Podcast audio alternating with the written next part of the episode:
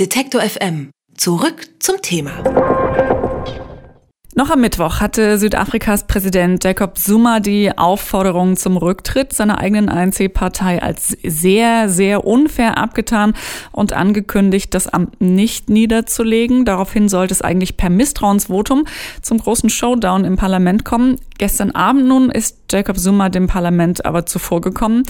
Der seit langem umstrittene Präsident ist mit sofortiger Wirkung zurückgetreten. Er hinterlässt ein Land, das Experten zufolge dringenden Reformbedarf hat. Über Sumas Rücktritt und wie es in Südafrika jetzt weitergeht, spreche ich mit dem Afrika-Wissenschaftler Christian von Soest. Er ist Experte für das südliche Afrika am Hamburger Leibniz-Institut für globale und regionale Studien. Schönen guten Tag, Herr von Soest. Guten Tag. Herr von Soest, wenn man die Nachrichten aus Südafrika in den letzten Monaten, vielleicht sogar Jahren verfolgt hat, dann sah das ähm, öfter mal schon so aus, als hätte das Land eigentlich nur noch auf den Rücktritt von Zuma gewartet. Warum hat er sich eigentlich überhaupt noch so lange im Amt halten können?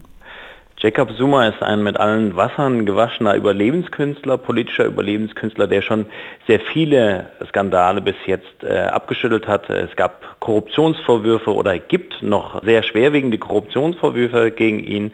Es gab schon eine, ein Gerichtsverfahren wegen einer Vergewaltigung gegen ihn, da wurde er freigesprochen.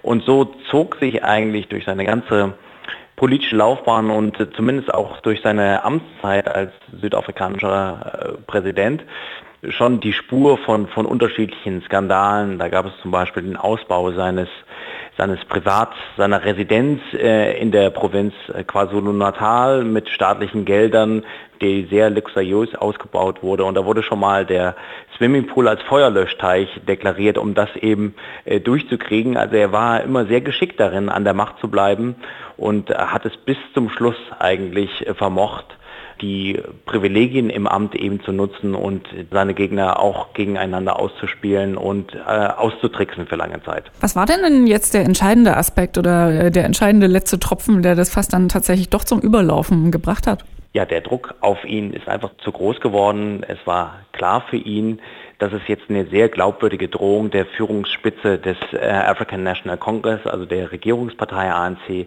äh, gab, ihn abzuberufen. Das war sehr, sehr ernsthaft und das wäre auch nicht zum ersten Mal gewesen.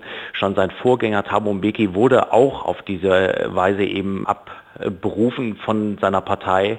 Und hier war eben auch klar, äh, der Spitze um den neuen, seinen designierten Nachfolger, neuen Staatspräsidenten Cyril Ramaphosa, dass eben Zuma zu einer so starken Belastung für die Partei geworden war, dass er abberufen wird. Tatsächlich hinterlässt Summa ja einen drastischen Berg an Problemen, kann man sagen.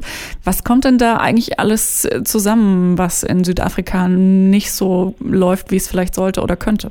Es gibt zwei zentrale Probleme und das hat auch Cyril Ramaphosa, also der neue Staatspräsident, auch in seiner Wahlkampagne innerhalb der Regierungspartei immer wieder auch angesprochen und zu seinem Motto gemacht, nämlich einmal die grassierende Korruption zu bekämpfen, vor allen Dingen auch von von Amtsträgern des African National Congress. Das hat dem Ansehen dieser Partei enorm geschadet in Südafrika. Und das zweite und noch umfassendere Problem ist eben die wirtschaftliche Besserstellung von der Bevölkerungsmehrheit. Und hier ist es so, dass die Regierung durchaus eine bessere Gesundheitsversorgung, eine bessere Grundversorgung äh, von weiten Teilen der Bevölkerung erreicht hat, aber dass eben die grassierende Ungleichheit, die Arbeitslosigkeit, die Armut noch ein äh, weit verbreitetes Problem ist. Und das Hauptproblem aus der Sicht der Regierungspartei war eben die weit verbreitete Wahrnehmung, dass die Amtsträger mit sich selber beschäftigt sind, mit den Machtkämpfen innerhalb der Partei und weniger darauf fokussiert waren, eben diese Probleme des Landes zu lösen. Sie haben Cyril Ramaphosa jetzt schon mehrfach erwähnt, der ja jetzt schon der neue Vorsitzende der Regierungspartei ANC ist und jetzt Zuma als Präsident folgt. Welche Chancen hat er denn, diese Probleme anzugehen des Landes? Er hat gewonnen innerhalb des, äh, des ANC auf dem Ticket des Reformers. Er wird auch unterstützt von Geschäftsleuten, von dem Bergbausektor des Landes, eine sehr, sehr wichtige zentrale Industrie des Landes. Auf jeden Fall äh, dieses Ticket des Reformers, aber man muss dann eben auch klar sagen, dass er nicht eine überwältigende Mehrheit der Partei hinter sich hat, dass er eben gegen seine Wettbewerberin Dlamini Zuma, die Ex-Frau von Jacob Zuma, eben nur sehr knapp auch innerhalb des ANC gewonnen hat. Das heißt, er kann nicht davon ausgehen, dass er jetzt die überwältigende Mehrheit der Regierungspartei eben hinter sich hat. Und da muss er auch sehr vorsichtig agieren und muss eben sicherstellen, dass er auch Teile, die eigentlich gegen ihn sind, innerhalb der Regierungspartei mitnimmt. Wenn eine Partei intern so zersplittert ist oder mit solchen Problemen zu kämpfen hat, zusätzlich noch zu Korruptionsvorwürfen an die Spitzen ähm, der Partei. Wir haben 2019 kommen Präsidentschaftswahlen auf Südafrika zu. Glauben Sie, dass es angesichts dieser internen Streitigkeiten, dieser Probleme innerhalb der ANC zu einem Aufschwung der Opposition kommen könnte? Man muss das, was jetzt passiert ist innerhalb der Regierungspartei des ANC, eben gerade vor den äh, kommenden Wahlen in 2019 sehen.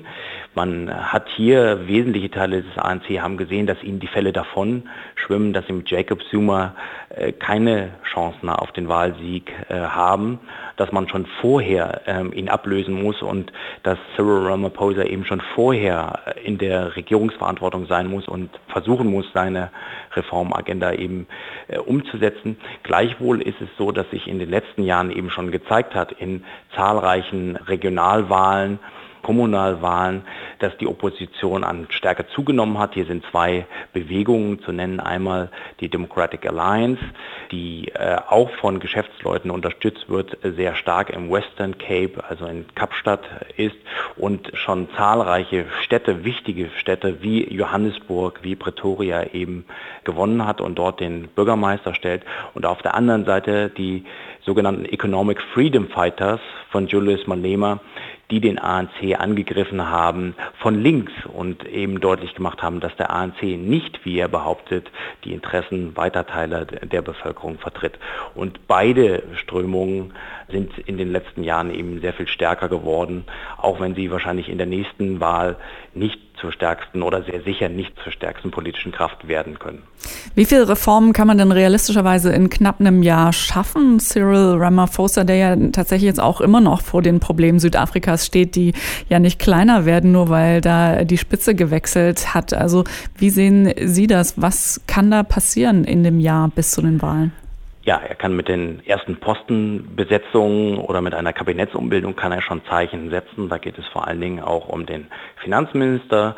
Wer dieses Amt ausführt, was war sehr umstritten in der Vergangenheit, äh, in der Regierungszeit von Jacob Zuma, ob er da eine respektable äh, Figur, einen respektablen Akteur eben benennt. Weitere Positionen, zentrale Positionen des Bildungsressorts wären hier zum Beispiel zu nennen, aber eben auch Justiz die Verfolgung von Korruption. Hier kann er schon Zeichen setzen und kann äh, bis zur kommenden Wahl eben schon zeigen, ob er es tatsächlich ernst meint mit seinen zentralen Zielen, mit seinen zwei zentralen Zielen, nämlich der Bekämpfung der Korruption, die oftmals eben von Regierungsmitgliedern äh, des ANC auch äh, betrieben werden und das Zweite ist, ob er es mit dem Anpacken der gravierenden sozialen und ökonomischen Probleme, Arbeitslosigkeit, Ungleichheit, ob er damit anfängt. Da kann er schon Zeichen setzen. In Südafrika ist Präsident Jacob Zuma nach einer Reihe von Korruptionsskandalen zurückgetreten. Er hinterlässt große politische und wirtschaftliche Probleme und auch die Regierungspartei African National Congress steht gehörig unter Druck, auch weil im kommenden Jahr Wahlen anstehen und darüber, wie es in Südafrika gerade aussieht und weitergehen kann, habe ich mit dem Afrika-Wissenschaftler Christian von Soest vom GIGA-Institut in Hamburg gesprochen. Vielen herzlichen Dank für das Gespräch. Gerne. Alle Beiträge, Reportagen und Interviews können Sie jederzeit nachhören im Netz auf detektor.fm.